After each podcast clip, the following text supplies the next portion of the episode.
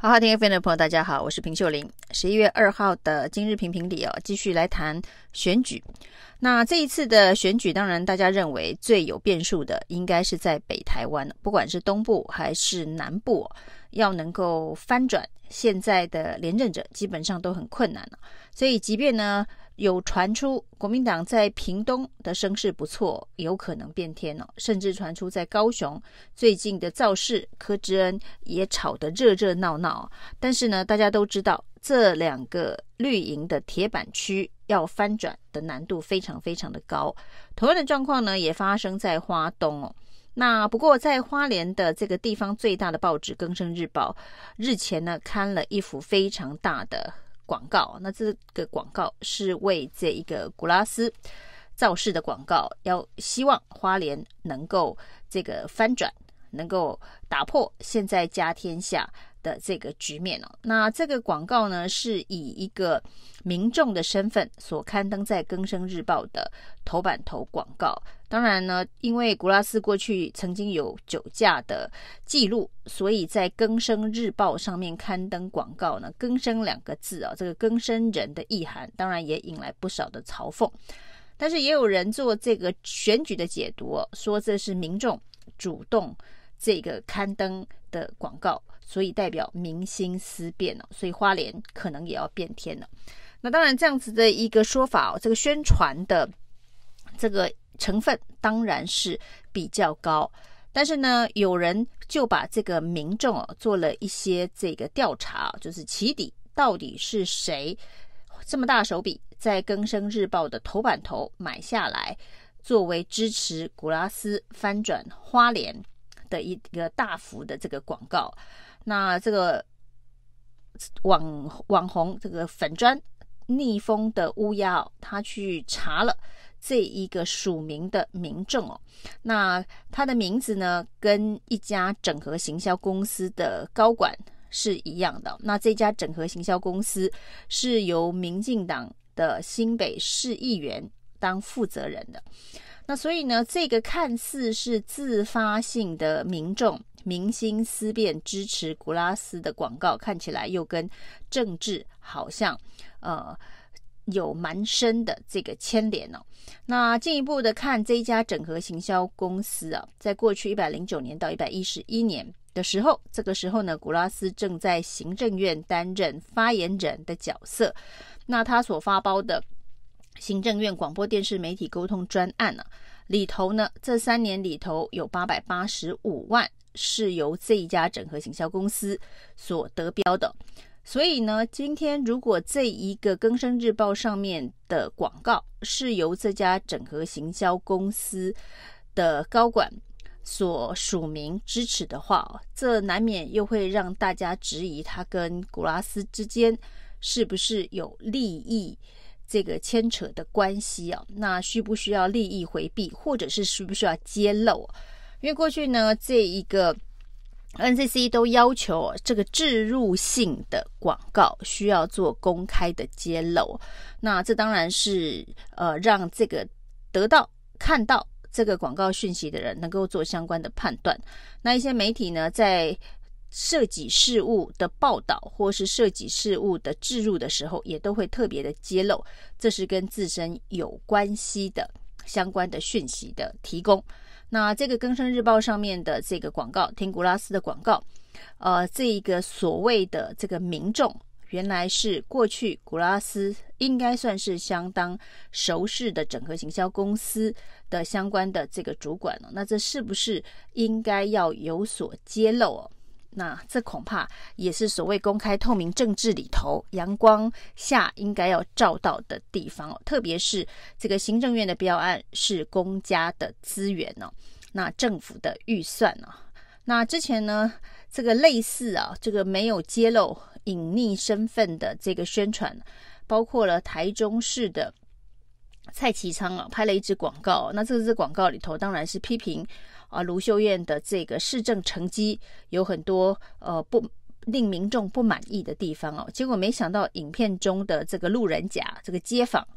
路上抓到的人来批评卢秀燕的政绩的，呃，有他的助理，有他的司机哦，所以根本就是一个疑似造假的广告。那这么巧，在路上随便找人访问，刚好都访问到司机跟助理。那这也是没有公开揭露身份，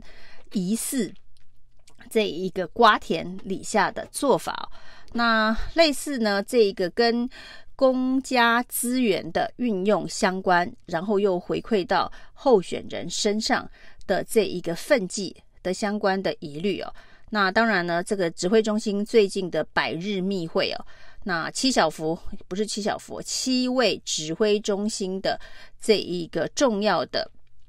人物跑到了陈时中竞选总部，那对外的说法是因为陈时中离开指挥中心已经一百天了，大家很想念他，所以呢带队到陈时中的竞选总部去哦。那白日密会的隔两天呢，陈时中竞选总部出了一个呃防疫十二问的说帖，那是不是就是这场百日密会的成果？那接下来呢，十一月五号还有这个市长。候选人的电视辩论会哦，是不是也是这百日密会的其中一个目的哦？那防疫十二问、防疫弊案懒人包哦，那也是一个非常奇特的选举文宣产品哦。因为过去呢，我们在选举当中哦，常常常也看到候选人有所谓的每日一问。但通常每日一问就是每日一问你的对手，就像现在林耕仁常常去问高虹安一样，就是你的助公费助理。是不是有这个男朋友寄生国会等等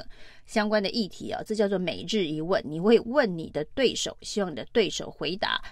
但是陈时中的每日一问完全是逆向操作，他的每日一问其实是每日一答，针对外界呢疫苗快筛等等的疑虑哦，他发了一个说帖，就是 Q&A 哦。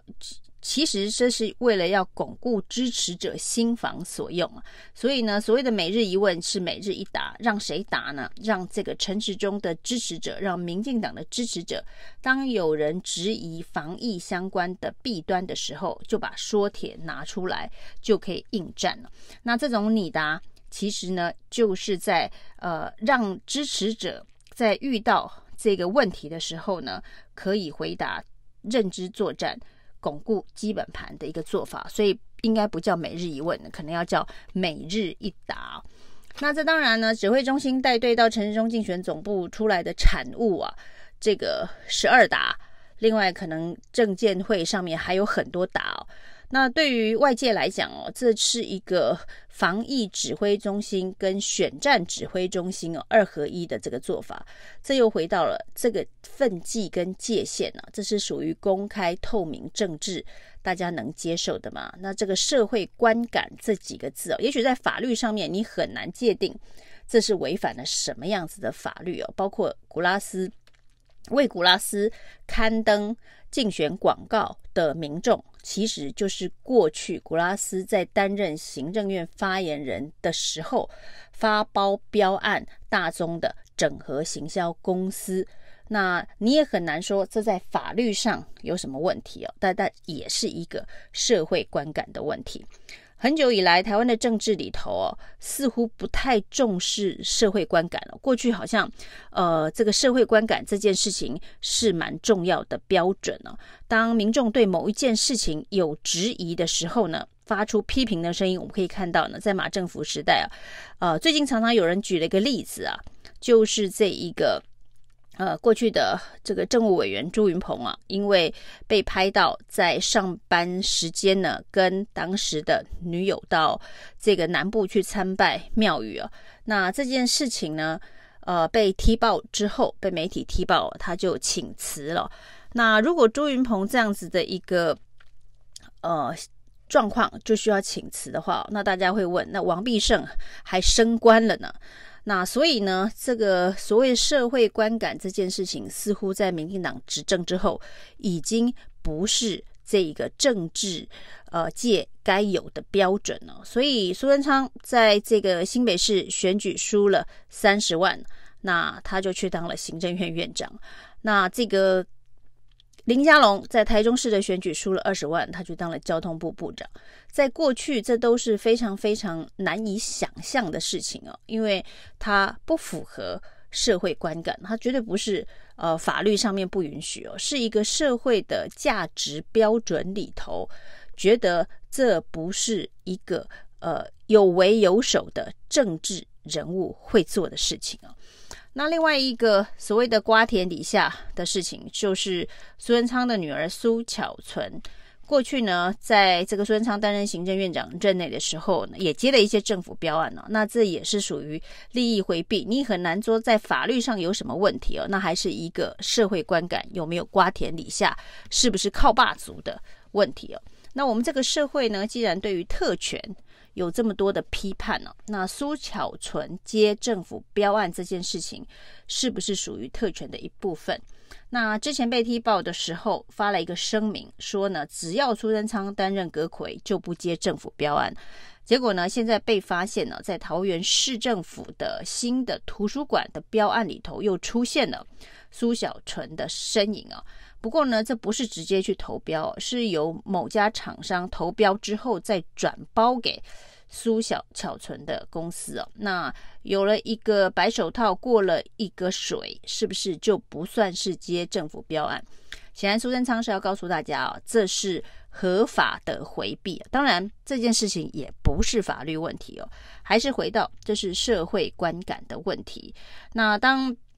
苏贞昌的政治标准呢，是我只要中间有一层白手套，苏巧纯呢？还是得到了政府的资源，得到了桃园市政府的标案，这件事情就没有抵触之前大家所质疑的苏贞昌的女儿该不该接政府标案的这一个标准呢？甚至他恐怕有这个事后隐匿跟说谎的问题哦。当这个社会呢，对于特权，对于这一个特殊待遇，有这么高的反感哦，那这件事情当然，民进党的支持者现在群起在打高虹安当时在资策会所拥有的种种特权哦。那也许很多在未来，即便资策会走了法律途径，可能在司法上面呢都没有办法定罪。那不管是这个古拉斯跟这个整合行销公司之间的密切关系，或者是苏贞昌女儿苏巧纯，到底算不算？接了政府标案，得到了政府的资源，这些在法律上面你可能很难都说他